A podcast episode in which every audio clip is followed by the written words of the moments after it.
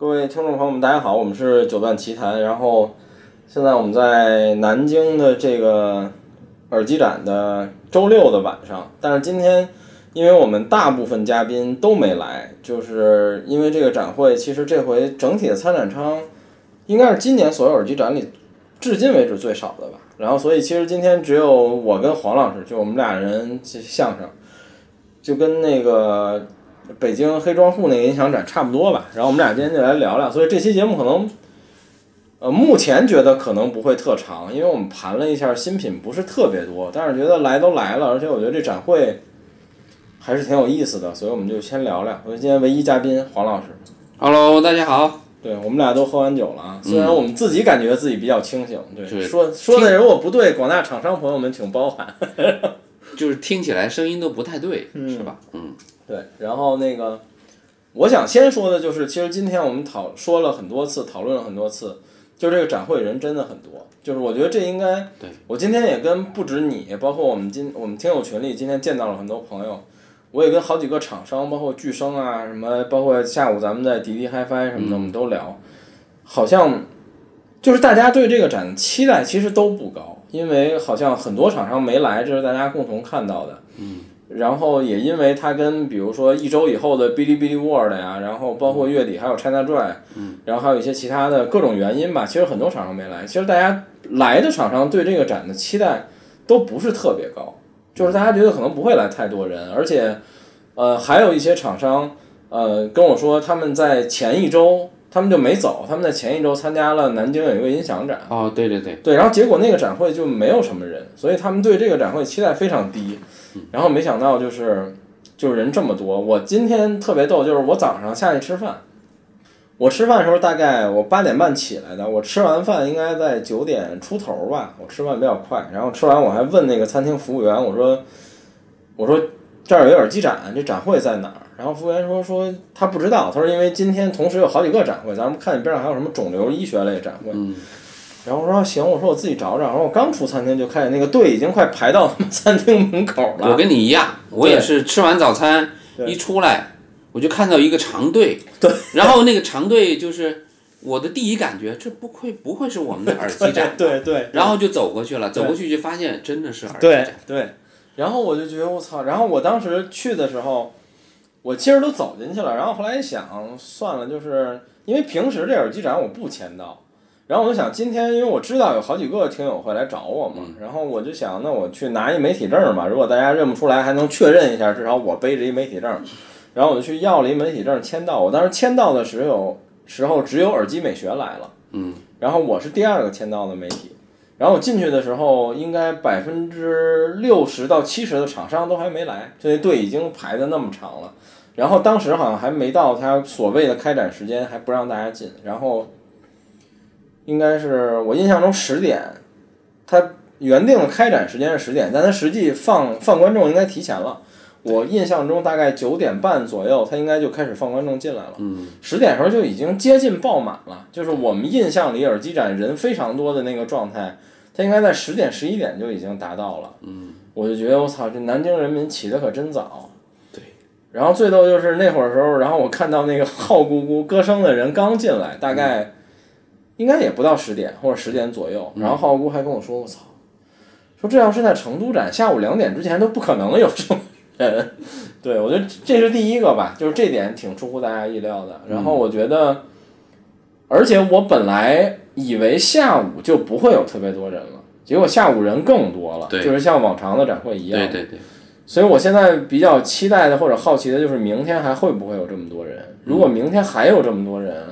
那明年这个展会应该大家报名的兴趣还都是挺高的，至少今年来了的像你们这样的厂商，明年都是一定会很优先考虑的一个城市。是的，对，因为比如说目前看起来很多厂商都跟我说，觉得，呃，这一定比成都展人多，然后也有很多人觉得这比上海展人都要更多一点。对，我觉得这点是是第一个吧，就是除了产品以外的，这个我们就不补充什么了吧。但是就是南京，其实我这是我第一次来南京，但是我想说一件事儿就是。这是让我觉得这个就是我做播客以来听友待遇最高的一个展会，对，虽然碰见的听友的数量不是特别多，比如说相比上海、广州，可能我们能看到更多跟我们打招呼的人，嗯，我们对不上号。但比如今天见到库总啊，见到了呃群宠，然后见到了这个 Mender Me 老师，然后我们一起吃了饭什么，挺开心的。就这件事儿让我觉得还挺有意思的，对，就是感觉南京人也很热情这种感觉，对。然后接下来就聊聊新品吧。其实今天我们听过或者说我们想聊的新品不是特多。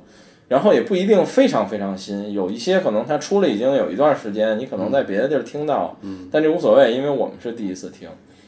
嗯，开场先聊聊最新的吧，就是可能最近关注度也比较高，就是和生力新的那个应该叫宙斯 Elite。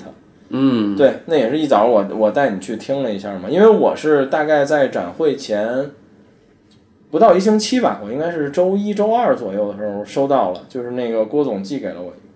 你觉得怎么样？就是对于我来说。我后来把它拿回家听，然后我们微信聊了很长时间，就关于这个产品。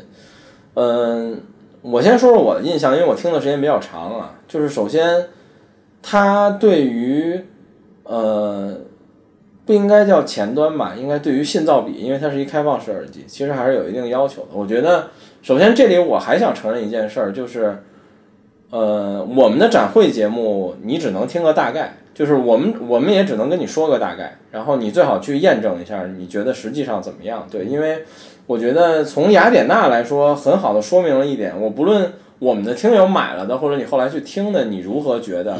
其实，在我后来自己拿到雅典娜之后，他留给我，他给我的印象，并没有我在展会听的那第一耳朵那么好，就是我觉得它还是有很多问题，或者说它还是一个就仅限于这个价位的耳机产品而已，对。我并没有觉得它有我们当初在展会我听完第一耳朵回来录节目时候说的那么牛逼，所以这很好的说明了你很难在展会上就是非常全面的鉴鉴别一个产品，大部分时候是一耳朵的感受吧。我在宙说回宙斯 Elite，就是我在公司听了一段时间，我觉得还好，然后后来把它拿回家，就是等于是我拿到了一个信噪比更高，然后呃驱动环境更好的一个场景里，我觉得它的声音还是非常不错的，然后。如果你非说它有什么特点，其实我更倾向于评价它是一个没有特别明显特性和风格的耳机。就是我跟郭总也聊了半天这问题，就是其实我们更多的有意思的点在于，我们俩在掰扯什么叫风格，什么叫特点。我说，在我的评价体系里，风格是一种有损失的倾向性，我愿意叫它风格。我说特点的话，是是我觉得更高级的一个词儿，或者说它。在没有明显缺陷的情况下，突出了某一部分，我会叫它特点。当然，也有可能说，我们也可以说一个九十九块钱的耳机是有特点的，它也可以做的很均衡。但是我说，比如说，如果你往高了拔，那 high end 的都是有特点的。但是我不觉得这个耳机是到 high end 的级别，我觉得在它的价位，它标价应该在两千五左右，具体钱数我忘了啊。我觉得声场算是它的特点。就是我觉得这点留给了我比较深的印象。然后第二点就是，呃，我在家里这个信噪比比较高的环境下，我觉得低频是它的特点，就是它有非常好的量感和包围感，但是它又不厚，它不是一个厚声的产品，但是它低频能留给我很深的印象吧。就是在我眼里基本上是这两点，你呢？我自己就是我对和声力的印象就是它是一个专业耳机的调调音风格，嗯，或者说它个性不那么明确，嗯，但是它就是一个呃正确的声音，嗯，因为我觉得就是我自己认为的，因为你们说特别好。然后我一听，实际上我的表现来说，他说这就是一个普通的耳机，嗯，就是普通到什么程度呢？普通到就专业耳机，嗯，专业耳机它就不应该贵，嗯，因为在我们这个行业里面，你贵你肯定卖不出去，嗯，对吧？嗯，因为它是个工具，嗯，那么我一听，这个就属于一个工具的声音，嗯，对，特别由于它当时是一个封闭式耳机的这个结雅典娜的时候，对对对对对，然后呃，它的第一，它这个新的这个第一版，嗯。就是开放式耳机的第一版，我是在我是在成都展，对成都听到的。然后我听到了之后，我就发现，我就跟那个白河说：“我说白河，这耳机跟上一个听的耳机并没有什么区别，嗯，就是我听起来还是一个封闭式耳机的声音，对。对，因为它音场不大，对，第一版，嗯，那么这一版呢，给我听起来就是说，它终于知道什么叫声场了，嗯，就是因为一个厂家他可能常年属于一个，比如说他是 OEM 或者帮人代工的一个状态的时候，他自己创品牌，嗯，那他可能不知道该往哪儿走，嗯，那么他现在可能经过呃几次的巡回，或者是经过几次的这个探讨，嗯，他终于知道你想要什么了，嗯，那么他就开始做出来一个成品，嗯，这个成品我觉得完成度确实比较高，嗯，啊，对，就是他理解的这个生意，就是你需要的生意，对，开始开窍了，就我我是这么认为的啊，嗯，对。因为之前其实你对合成力的印象可能就是从雅典娜开始的，之前可能你并没有特别深的印象或者接触过哦这个对对对对，因为它之前的产品我大概听过一两个吧，就是一个是那个就我老说。就是我跟老郭也说过，就是这那个，就是我口中那个外观复杂的毫无意义的那个，它最早的产品应该叫宙斯。然后第二个就是我们节目里吐槽过，就那个戴都戴不上的那个，下边会漏气儿的那个，那是它的第二个头戴。哦，那个我听过，对，它在那两个产品的时代，其实这个品牌是偏厚的那个声音，就是它是偏暖一些的。然后其实从雅典娜开始，等于它把原来的产品都洗牌了，然后它开始做新的这个品牌的建设。呃，就是现在变成了这种风格。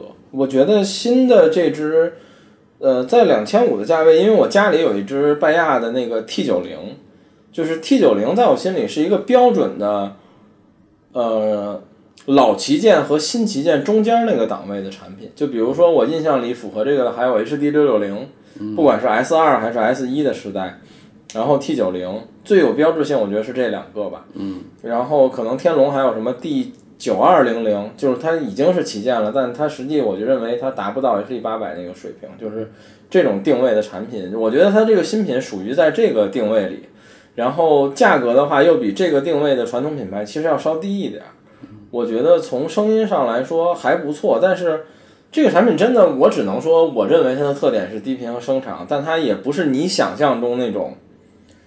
就是 HD 八百那种声场，就你听着非常抓人，或者像 LCD 那种低频，你听着非常抓你。它不是，它是一个，就是你得你得有一段时间聆听，你才能感受到，哦，它是一个挺全面不错的耳机。但是你又很难说，就是一耳朵就让你喜欢，就是它有点像，它也有点像，在感受上有点像 HD 二五，就是你很难觉得它一耳朵非常好。嗯，你可能要结合它的价格，然后或者各种东西，你才会觉得，哎，这东西好像性价比不错。反正就是大概是这么一感觉吧。对，嗯然后别的关于这个产品稍微补充两句，就是这回呢，它终于送了两条线，在默认的包装里，就是一条是四芯的 XLR，然后还有一条是四点四。它默认好像没有三点五和六点三，对，但是这无所谓，因为这两种接口你都可以通过转换得到嘛。然后第二就是它的包装盒，其实这回做的挺好看，它还是一个手提箱，但是小了很多。然后我觉得这点不错，但这两点可能除了线以外，包装其实对于广大用户来说不是特别重要，你买完可能就收起来了。对，合成力我们就聊到这儿，然后接下来我们可以说说，先说哪个？先说达音科吧，就是我今天是第一个想听的塞子，就是达音科的那个损 Ultra，就是我叫超损，然后对，然后。它是一个那种，就是绿不绿、蓝不蓝的色儿，好像偏蓝一点儿吧，我印象中那么一个颜色。偏蓝。对，然后我大概听了听，然后它有一个可换导管儿。嗯。然后不锈钢和铜，我先听的是不锈钢的，但是他们的工作人员直接告诉我说这是不锈钢的，说，呃，你可能觉得会觉得铜的更好。我猜他们自己可能铜的也是一种，他们认为更接近默认的调音。对我先听的不锈钢，然后我觉得它有点儿，就是我传统达音科那个印象，就是非常亮，然后低频会少一点儿，然后整体有点薄，然后后来换了铜，我觉得会让那个声音听起来就变得微笑一些，就是低频会明显的变多，然后高频会有一些衰减，但它还是整体偏亮的。嗯，然后但我没有听人声，所以我对中频判断可能不一定准确，但我觉得它的中频会。靠后一些，或者说稍微的密度低那么一点点。然后我问了问价格，他说卖一千五左右吧。嗯。笋原来是不是一直就是一个一千左右的塞子？我印象中。对，应该是。嗯。我觉得就还行。对，就是嗯，我可能不会说，我觉得它是一个特别超值或者很好的产品，但我觉得还可以，不坑。嗯对，就是这么啊、我要补充一点，就是我听的时候，他应该用的是达音科新做的那个耳塞套，嗯就是那个看起原来我们那耳塞套不都是一种伞状吗？嗯，他那耳塞套看起来像一个圆柱形，就是整体的这个收束是非常一致的。哦对对它就为了深入耳。对，佩戴很好。那个耳塞套我觉得很舒服，到时候准备找赵工调一套。对，嗯，关于这个塞子你听了吗？我听了，嗯就是我听你说完我再去听的嘛。嗯就我觉得，嗯，它的完成度确实还比较高。嗯我的印象里面，它比上一代的隼声音好不少，嗯尤其低频上。嗯对就是我我听的应该是那个铜的嘴，嗯，就是你说那低频。铜嘴是黄色的。啊，对对对，嗯就是他给我选的就是这个，嗯嗯，然后我听起来我觉得还完成度确实不错，嗯，尤其低频他做的很好，嗯。呃，我听的人声比较多，所以一，所以我我会告诉你，我听人声是首个，嗯，因为如果中频不准，我就不往不往下听了，对。对，然后我听完人声之后，我就才再听其他的音乐，嗯嗯，我觉得，嗯，完成度确实比比我想象中的要好。嗯，但是实际上达音科的塞子，我最喜欢的原来是那个泰坦，就他买卖的呃很便宜的那个，嗯对，嗯，泰坦我甚至告诉过他，我觉得这是你达音科做的最好的耳塞。嗯，呃，这个嘛，我觉得比泰坦还是有更有个性一些，嗯，就是更有他自己个性。其实他对他那个东西，哪怕我听了铜道罐，我也能听到达音科以前的那个品牌风格。没错但是他又把低频调上来了，哎，会让你觉得它平衡了一些，或者均衡了一点儿这种感觉。对对然后我还听了他那个平头塞，对，我也听了，就是那个金属的，我就听了这俩。对，我也我跟你一样，嗯，我听了之后，呃，我刚开始是没有上那个那个呃，他的那个叫什么来着，耳罩，呃，那个那个海绵套，呃，海绵套，对，你没有听海绵套的时候，我就觉得这个这个声音有点太打音科了，就是 就是属于我也是这个感觉。啊，就是有有点偏亮的那种那种那种感觉，对，而且我我呃，但我后来没听套海绵套。哎，但是我套了海绵套之后，嗯那个低频又有点多的有点过了，就所以就是我觉得但这个你跟我说，我记得你跟我说的时候，你套的还是一个中空套，中空套都没套那种全的，还啊、没没套全的。嗯如果我我可以想象我套全的就更糊。就更更偏糊了，就是它这个低频可以说是跟可能跟结构有关系。就是它这个结构就有可能就是增强低频，但是不带套的那个低太频滑了。啊，一个是声音，而且我主要原因是太滑，我带不住，就不带那个。就是可能它这个外结构跟人体工程学可能还差点意思，对对对就是达不到这个原道的那个外壳的水平，所以才会出现这种情况。对，嗯，这个这个相对比来说，我听那个，嗯、今天听那个阴阳师二，嗯我就觉得带套和不带套那个区别没有那么强烈。嗯嗯那么，所以我就觉得可能达音科在这个平头塞这方面，嗯，他这个人体工程学这方面，我觉得我觉得还还可以再再更好一些。嗯嗯就是带套不带套不应该有这么大区别。嗯这个一带套之后，这个低频可多太多了，我觉得有点过。嗯，就是就是这样。对。然后我听完的感觉，其实就是我们先去那儿那边阴阳师那边听的嘛，嗯那个牌子叫凯声吧。凯声对对，平头塞，就是一个专注于做平头塞，然后我听了他很火的一个，就咱俩听的一样，一个阴阳师，还有一个那个泰灵吧，那个嗯，泰灵是我很早就听过对了，，然后那俩塞子都很贵，泰灵好像四千吧，还是四九九九，阴阳师好像卖三千，哦，所以相对来说，达音科那个我显得，我觉得它显得性价比很高，嗯就是当然它不如那两个塞子，嗯，而且那个呃泰灵是因为我能明显听出来，我这小播放器就是推不动，就是如果有更好的驱动设备，它应该能推得更好听，对。但是平头塞其实我对它的印象类似于我在飞行员说的那种感受，就是我甚至从某种角度来说，我觉得它有一点像黑胶，就是这就是这类用户追求的一种佩戴方式带来的声音特点而已。对你在这件事上非要过度的追求它有极高的素质，或者说追求它有达到入耳式耳塞那种水平，我觉得这不太可能。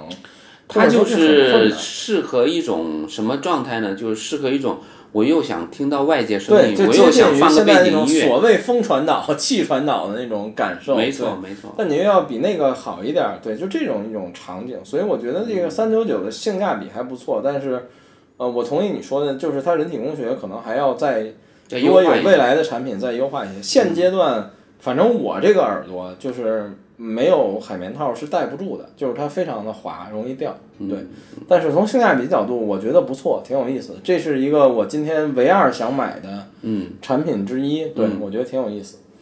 然后接下来就说说这第一想买的吧，就聊聊水月这边。水月有几个产品想聊，就是我们第一个想聊就是九十九块钱的，这个叫竹二吧。竹二对，对，其实我今天也是听了一些东西，然后去水月那儿，因为这产品很便宜，所以一般没什么人听，可能大家都买完了，然后我就特别想去听，我就去听了，就去的时候展台人很多，但这个产品还真没人听，然后我就找他们要。他们给我是那个紫线的，就是水月最近微博不还吐槽嘛，就说这线遭人哄抢那种，加一块钱什么那个单晶银，巴拉巴拉，反正就是，然后我听，我就觉得这声儿不太对，而且你能感觉到这个不太对是这条银线带来的。嗯然后后来我就说，我说你有没有原线？你给我换原线。然后我换了原线，就是正常很多，因为那个那个银线有一些就是我们传统印象里那些做的不太好的银线的毛病，就是声会变薄，然后声音会变得快速，但不太正常那种感觉，嗯然后低频会变少。后来换了原线，我觉得好很多。然后我觉得那条银线，当然它不是没有用，比如说如果你搭一些后声的塞子，可能声音会能补回来一些或者不错，但搭这条九十九的竹二，我觉得不够好。然后原线就是，我操，我觉得它非常好，就是 这种非常好是，当然有一前提就是你想想它他妈九十九块钱，主要是它这个价格，对，对它这个价格映射到，就有点像当年我们的就就原来我们听雅典娜就就是啊，这是个一千块钱的对，而且就是。嗯对，就尤其在音响展这个场景，就是你想想，在这个同时的展会里，有很多卖好几千、好几千可能有点好几万都有呢，对对，其实说实话是，就是上万、几千、一两千的，不如这九十九的，我觉得有大量，就是嗯，有非常多。当然，你要说鸡蛋里挑骨头，它有没有问题？我觉得有，就是在我听下来，我觉得我印象不太清楚了，但我记得，比如在中高频衔接的那一部分，或者在整体中频的厚度上对，它明显差一些。但是它的比如小提琴和它的低频其实都挺好的，嗯，就是相当不错，嗯。然后你就想想，它九十九块钱，就是问毛病比这大的好耳机，就是贵价耳机，其实多的是。然后就是，然后我今天跟群宠聊天，群宠也听了嘛。我说我当时听完就一个想法，我说我想买。嗯。啊，不是，我跟何胜利那老郭聊，我说我当时就一想法，我想买。然后我第二个想法就是，不一定听我他妈买了也不用，但我还是想买。老郭说对，没错，我他妈也是这么想的。对，你说说呢？但你听的时候就已经是原线了，对吧？我听的就就被我换，回来了，已经。就换回来了。就他们给我听的时候就是用原线，嗯然后旁边那个人哎有没有那个升级线？那那然后那个人说不用，你给黄老师听就是原线。然后就是我听了一下，我觉得它就是一个标准塞，就像我听和声力的感觉，嗯就是它就是一个标准塞，可能不需要太多调音，嗯。也不需要中频上挖挖一个洞，嗯。非要把高频跟低频弄起来，嗯。这是一个标准塞。对，标准塞的特点就是它声场不会特别大，嗯，然后声音很正确，中频很准。对。对，高频有可能有些问题，嗯。但是那不重要，对。因为这个价格对。就注定了是这样的。对，嗯，听起来人声特别准，嗯，低频也也收的很舒服，对它不是那种水乐声，就是我们传统的水乐声。对，而且它低频不少，而且速度也不差。对对就是它不是那种鼓声下去就糊成一片那种，它没有这种问题。对，然后后来我又去听了它那个蓝色的那个另外一个塞，可能卖的稍微贵一点。嗯。然后听完了之后，呃，徐大为就问我，黄老师你觉得这塞怎么样？我第一个评价就是我我觉得还是竹二好一点。然后他就调的很大嗓门说：“老板，黄老师说了，这个不如水竹二。”就是一，我估计可能就是在他们内部可能有有点斗争，就是这个调音上有点斗争，对知道吗？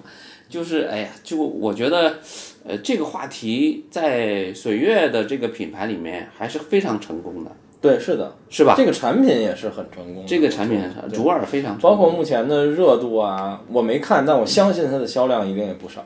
嗯，应该然后还有就是，我下午见到水月了嘛，因为水月非问我这衣服是他们哪儿买的，然后我推给了他淘宝店，然后我们聊了会儿天儿。我说我上午去听了你那九十九，我说我觉得你的银线不咋地，就是不是特别好。然后水月就说嗨，他要不然他怎么能是库存呢？我说对，然后我也是在水月那儿，咱俩都是应该听了听了三条他的塞子，我第二条是听的银色的那条。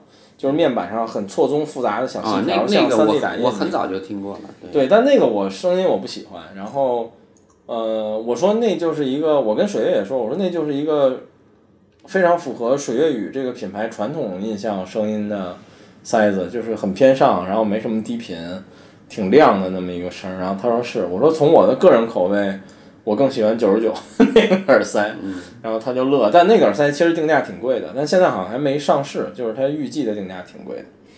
那个就不细聊了。然后第三个就是想说，昨天咱俩在中 Sir 那儿，水月不拿着一条，啊，我今天又你工工程赛，对我今天又听了一遍，那是一个 3D 打印的工程塞，然后呃双动圈，但不同轴。嗯。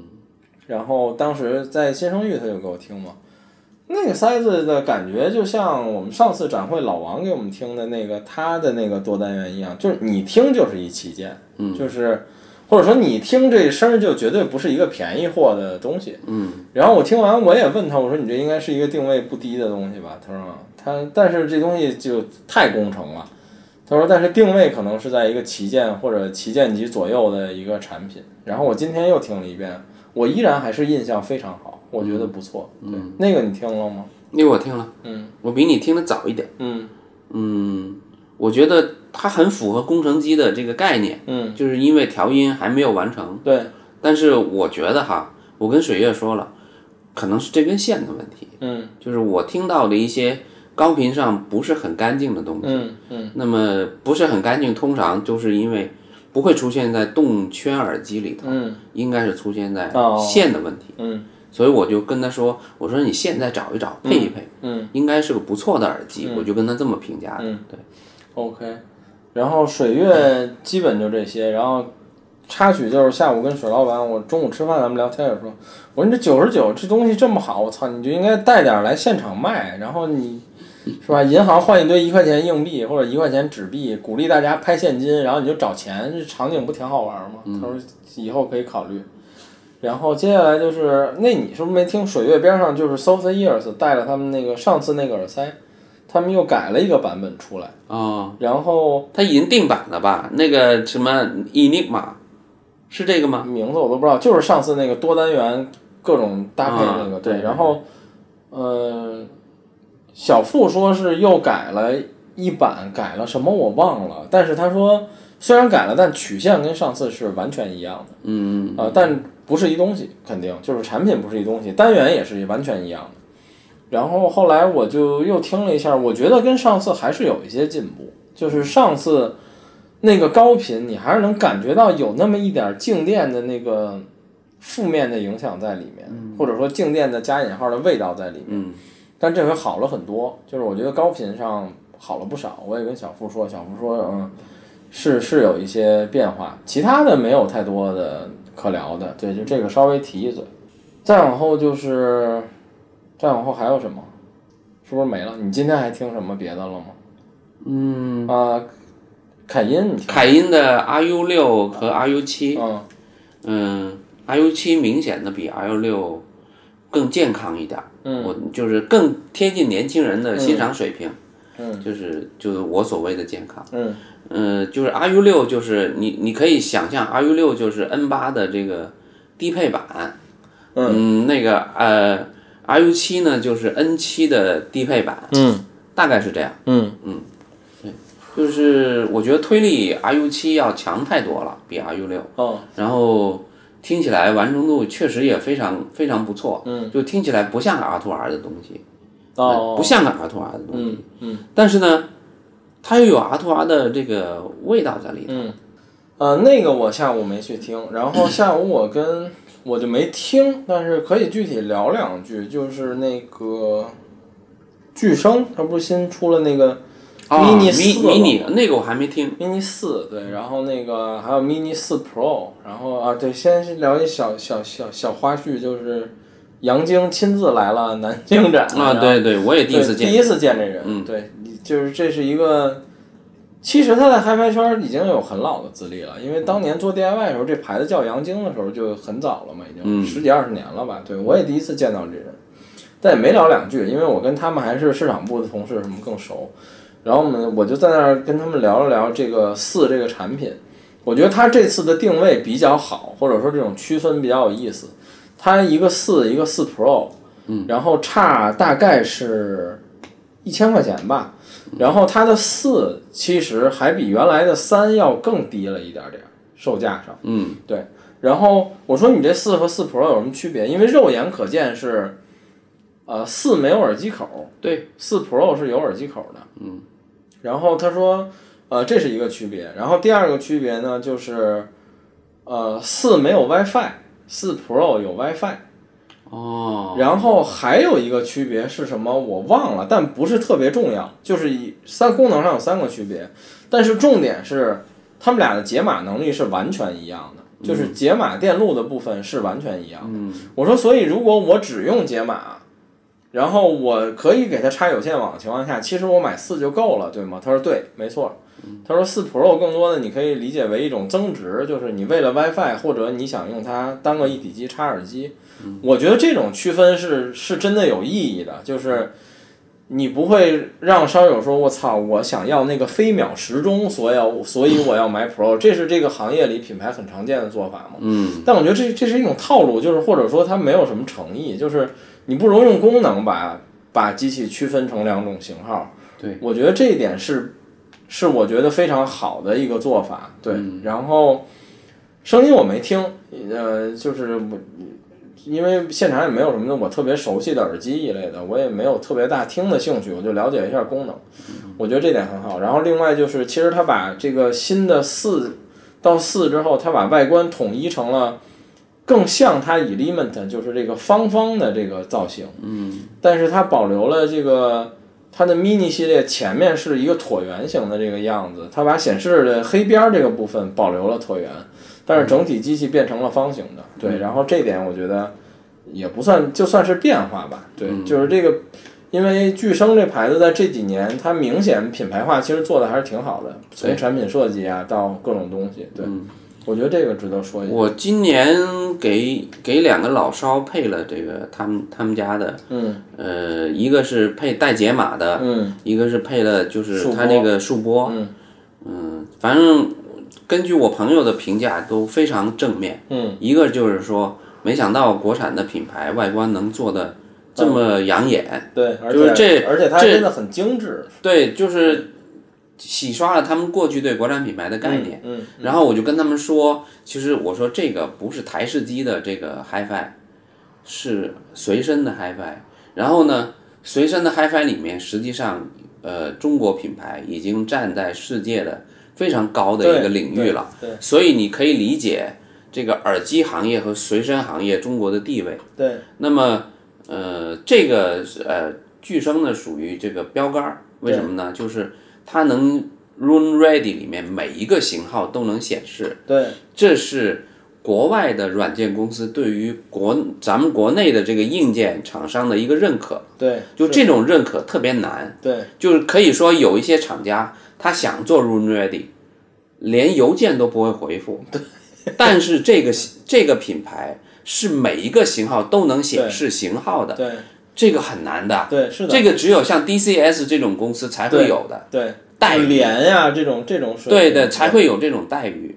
对，包括你像什么我们玩的 TOTO 什么的，其实大家都是用这种投机取巧的方法。没错，就可能只有一个型号 ready，对，然后所有型卡号要满世界叉，对，对对，所有型号都要这个版嗯来做，但是它没有显示一个正确的型号。对，是的，这个在 Room Ready 里面实际上是一个门槛儿。对，我给你显示型号，说明我认可你这个品牌了。对，是的，嗯。其实下午我跟我们群里那几个听友，我们坐在咖啡那儿聊天儿，也说，我说巨声的东西，我自己写评测什么的，我也都实话实说，就是从声音角度，你可能不一定会满意。嗯。就是如果你只你只用传统方法评价一个器材，就是我只聊声音的话，你真的不一定会满意。但是你结合它这个所有的使用体验和软件带给你的感受，你就会觉得这没问题，就是我可以接受，甚至我会觉得它挺好的。对，就是它有这样的一个能力，现在这个是挺重要的。嗯，然后别的啊，我这我今天还仔细听了一会儿那个，就老王天天吹那个 Tago 三零幺。哦，你没听过是吧？我没有仔细听过，我今天坐那儿仔细听了听。你知道我对那耳机的印象，像你说的合声力，对啊，就是它就是一标准耳机。就是日本和，因为我一听那耳机，我第一个概念就是这是个录音师调的音。对，就是他他他妈没有任何的特点和风格，他什么都没有。对对，就是该有什么就有什么，就是这东西，就是甚至会让我特别产生一种特别奇怪的，就是它好听吗？它他妈它不好听，但它难听吗？我也挑不出什么毛病，就是它该有的都有。你希望的所有特点，它也都没有，就是就是一个非常中立的一个一个声音。这个很形象的认为，就是铁三角的耳机，就 HiFi 类的耳机和铁三角专业类的耳机，它是两个完全不同的概念。嗯，就你只要听过铁三角的呃平呃就是封闭式的 HiFi 耳机，再听 M M 五零、嗯。M 七零这种，嗯。就是你感觉它不是一个品牌。嗯，对对，然后呃，我就是就这个问题，然后就我们日本的代理商跟我们聊过，嗯。他说，像这种这么有有年份的厂家，他不是不知道做正确的东西，嗯嗯对，他是太知道做正确的东西，因为他不可能不知道。对。对，但是他一定要做有特点的东西，让你记住它，嗯，要不然这品牌就活不下去了。对，就就像就是，呃，深海，你觉得它做不出来嗯你想要的声音了对，HD 二五就是啊，对，是的，对不对？对，嗯，就像就是可能它多少年前的五八零，它就已经吊打所有东西了。对，但是现在你再去听，觉得你你现在就是那些烧友再去听五八零，觉得哇，它可以做成这样吗？嗯。嗯，就是这样。对。对但是 Tago 这牌子挺逗，就是三零幺这样一个产品，反而是它的旗舰。嗯。然后三零二我没听，三零二是那个耳塞嘛？它耳塞也很像，对我记得耳塞也非常像它它那个大耳。对，然后但我记得我之前听过一耳，它它黑的那个三零三，那个好像是有点风格的，啊、但是偏什么我忘了，但它不是一个那种特别均衡的耳机。我记得好像偏厚一点，但我不确定。但是我之前听过一耳朵，那个耳机的印象我并没有特别好。但是三零幺我今天仔细在那听了会儿，我就觉得这产品挺逗的，就是挺有意思的这么一东西。对，然后啊，最后聊两句那个钉钉 HiFi 吧，毕竟咱在那儿喝了人一下午咖啡，就是 咱俩应该都一样，就觉得那戒指真牛逼。对，对，然后这家东西其实，其实我中间有大概半年到一年的时间，就是丁总，对不起，我没想起来，没对上号。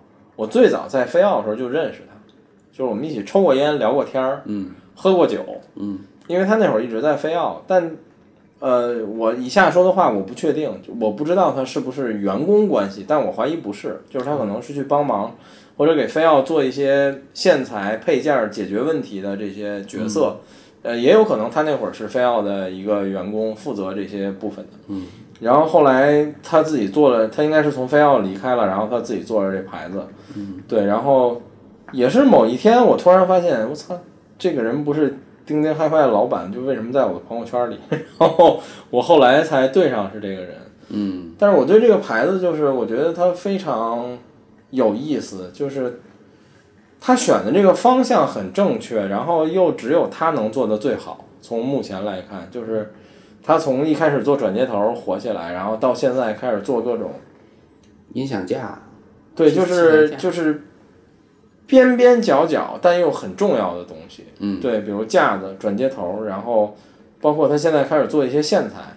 嗯啊，然后他今天我我就还看到他那个他，因为他那海报是一个带线控的带麦克风的线控嘛，嗯，我就说我说你还做这个带麦的线了，他说对，然后我我就想想，操，这不跟他妈 N F 那个东西非常累。其实它比 N F 出来的早，那个。应该是我早早就看到对了，对。然后它是它也是做了 Type C 的版本，然后还有三点五的版本，嗯对，看了看，然后然后最逗的就是他那放了一小盒子，里边儿是所有转接头，然后我就看见了有一有一盒子里摆着他妈仨戒指，然后我在那看了半天，然后还还贼沉，对，然后我就觉得这东西它一定不是戒指，就是它给它的定义是干别的的。嗯。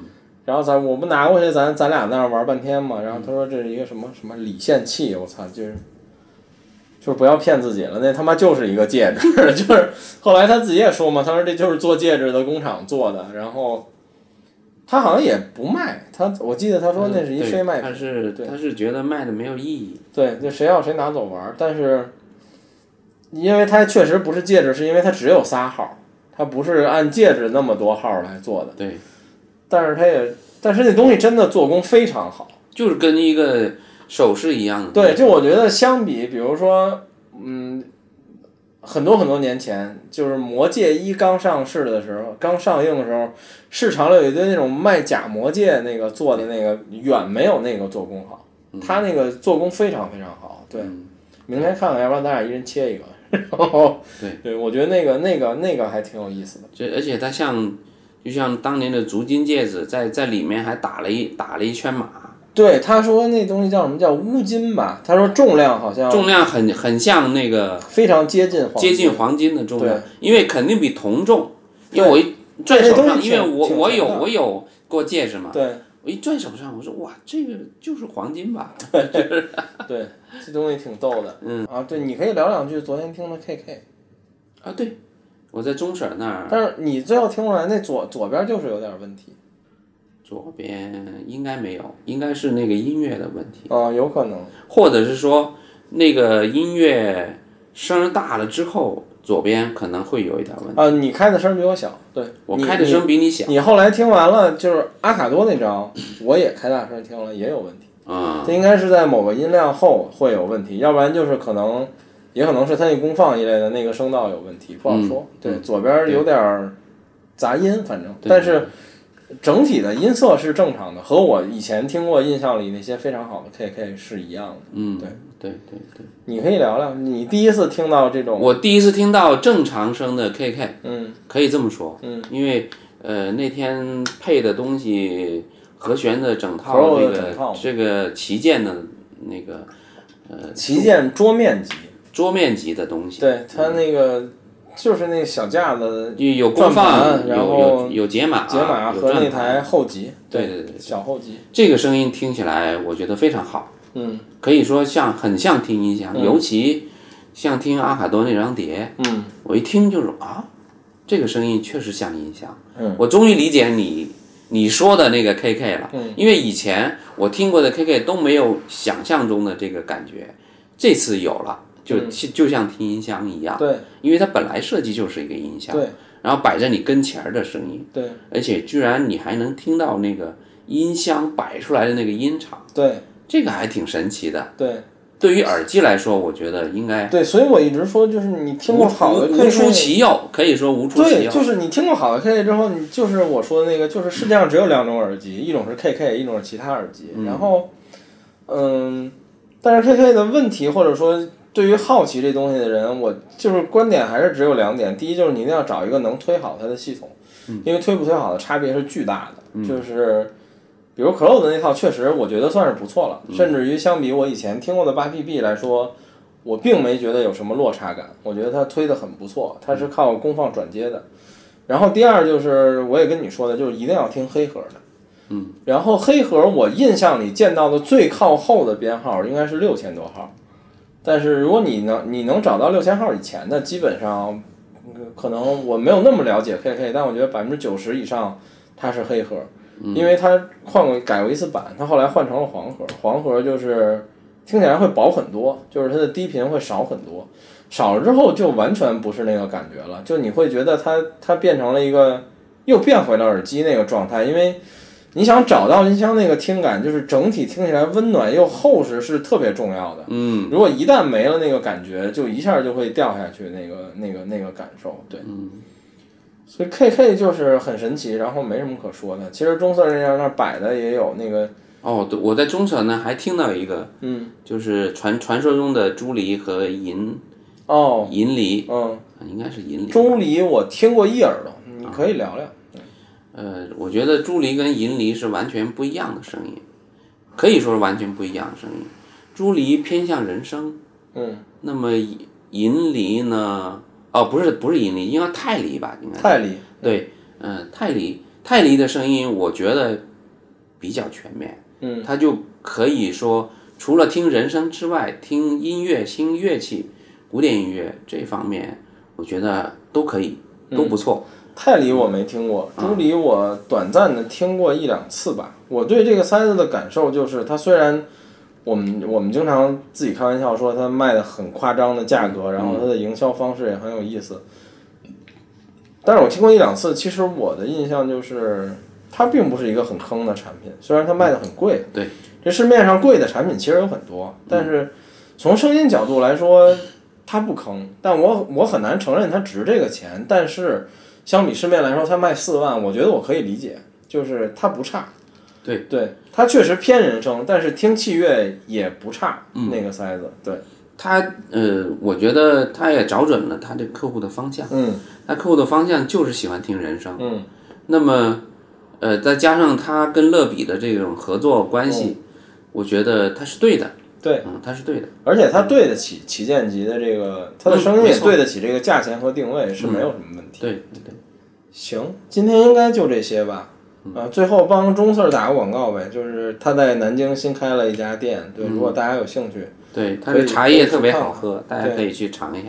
对，就是电梯有点难找，地儿其实不难找，啊，地儿不难找。对，电梯呢，只能提醒大家，就是你一定要厚脸皮，多推几家店去问问，我要上三层，应该从哪儿上？我那天就是问了两三家店，后来那个跟我说你从这儿进去，因为。门口的那店是不是也刚开门？要不然就是他他那个花篮已经摆到楼下你你就找那喷泉，说白了你就找到喷泉，喷泉对面那个对面那个门就是。对，但那个门看着特别像一别人的公司。没错，就感觉像一个呃，比如说卖卖什么东西，卖花的呀，或者卖什么东西像一个这样的另一家店。但是你没想到它可以往里走。对对，就是这么一地儿。对，然后行呗，我们今天就聊到这儿，因为这回。最近第一是展会太密，新品没有那么多，其实。然后第二就是这回来的厂商确实也不是很多，对。然后我们就聊到这儿，下一次我们的线下录音理论上应该是八月下旬吧，就是北京的那个耳机展的时候了，对。那就先这样呗，谢谢大家，大家拜拜，拜拜。